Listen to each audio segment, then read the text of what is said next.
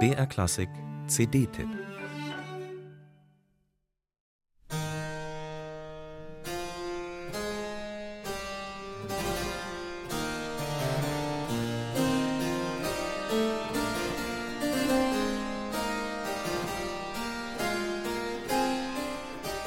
Johann Sebastian Bach hat in seinem Werkpaar Präludium und Fuge E-Dur aus dem wohltemperierten Klavier zwei bekannte Themenköpfe verarbeitet.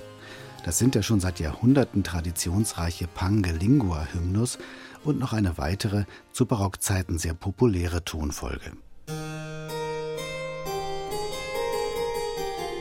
Andreas Steyer hat diese Motive in der vorwiegend kontrapunktischen Barockliteratur aufgespürt, bei Werken und Komponisten, die Bach größtenteils gekannt haben dürfte und die ihn beeinflussten. Da finden sich einige der Präludien und Fugen von Johann Caspar Ferdinand Fischer, die Bach wohl sehr genau studierte und die eine Art Blaupause für das wohltemperierte Klavier waren. Da findet sich ein Beispiel von Johann Josef Fuchs aus seiner legendären Kontrapunktschule Gradus ad Parnassum, da finden sich einige Werke von Johann Jakob Froberger, darunter die namengebende Meditation sur ma mort future, ein warm leuchtendes Tombeau, das Froberger für sich selber schrieb.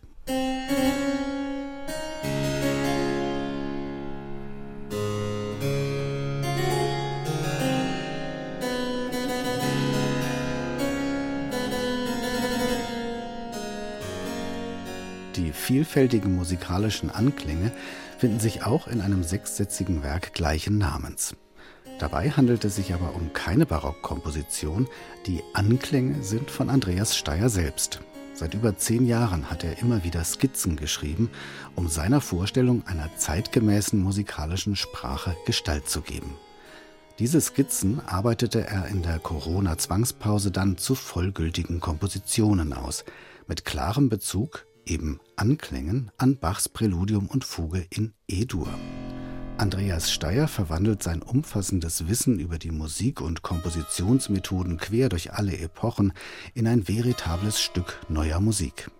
Er spielt mit den Abstufungen des Dissonanzgehalts der Intervalle, setzt eine ausdifferenzierte Rhythmik auch strukturell ein und lotet nicht zuletzt die Grenzbereiche seines so wunderbar klangvollen Cembalos aus. Musik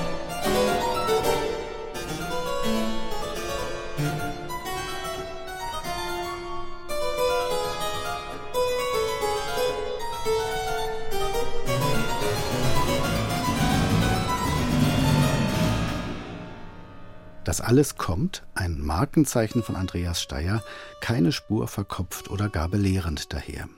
Es ist tatsächlich verblüffend, wie ausgereift sein kompositorisches Erstlingswerk klingt. Eine organische, lebendige und intelligente Form des Musikmachens, eine Meditation eben über die inneren und äußeren Erscheinungsformen der Musik.